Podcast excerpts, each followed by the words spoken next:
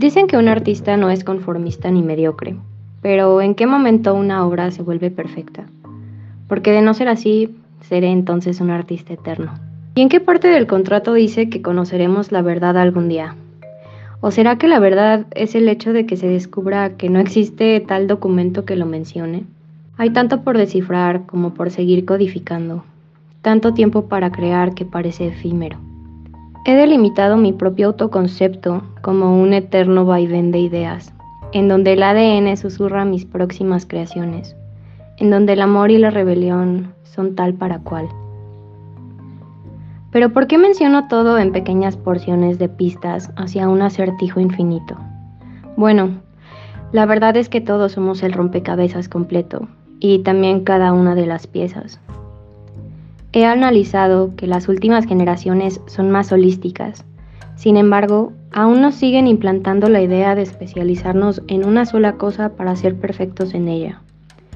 ¿Es acaso congruente limitar de conocimiento y habilidad a una generación de polímatas capaz de llevar el mundo a una nueva línea temporal? Porque de ser así, podría entonces aceptar que la humanidad aún vive limitada por ideas retrógradas.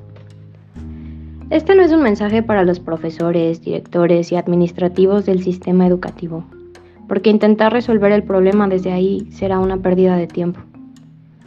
Es para todos aquellos estudiantes y chicos considerados no estudiantes, para los individuos que tienen talentos y habilidades reprimidas, incluso ocultas que ni siquiera ellos mismos saben que tienen. Para estos seres que todos los días algo los lleva a cuestionarse el por qué hacen lo que hacen y por qué navegan en una sociedad tan cuadrada, corrupta, rota y gris.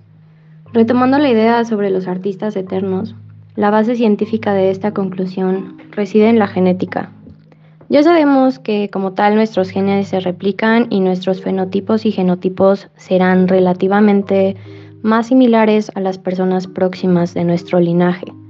Sin embargo, no solo a nivel físico se comparten, sino también a nivel mental.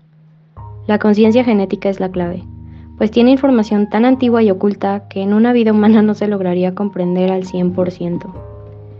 Digamos que nuestras habilidades, gustos, talentos e ideas actuales no son del todo de nosotros, sino parte de ellos son mezclas de aspectos que caracterizaban a nuestros antepasados y que después se empezaron a, a fusionar y empalmar para crearnos una personalidad única.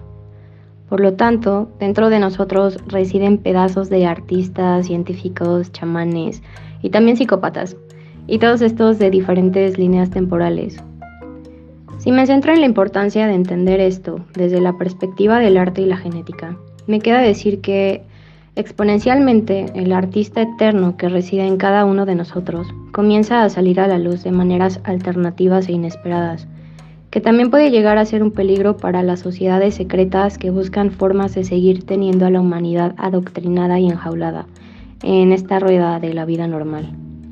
Pero también pienso que la existencia de estas sociedades es pura conspiración y la única idea de que alguien tiene la culpa sobre esta anomalía social es la humanidad misma.